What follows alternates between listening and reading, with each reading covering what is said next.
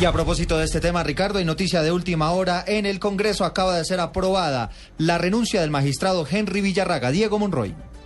Eduardo, mire, con una mayoría en tanto en Senado como en Cámara de Representantes fue aprobada la renuncia del magistrado Henry Raga, quien se encuentra investigado por presuntamente haber favorecido a un coronel del ejército quien se encontraba eh, vinculado con eh, falsos con el tema de falsos positivos. En los próximos minutos se darán más detalles de cómo se dio esta votación.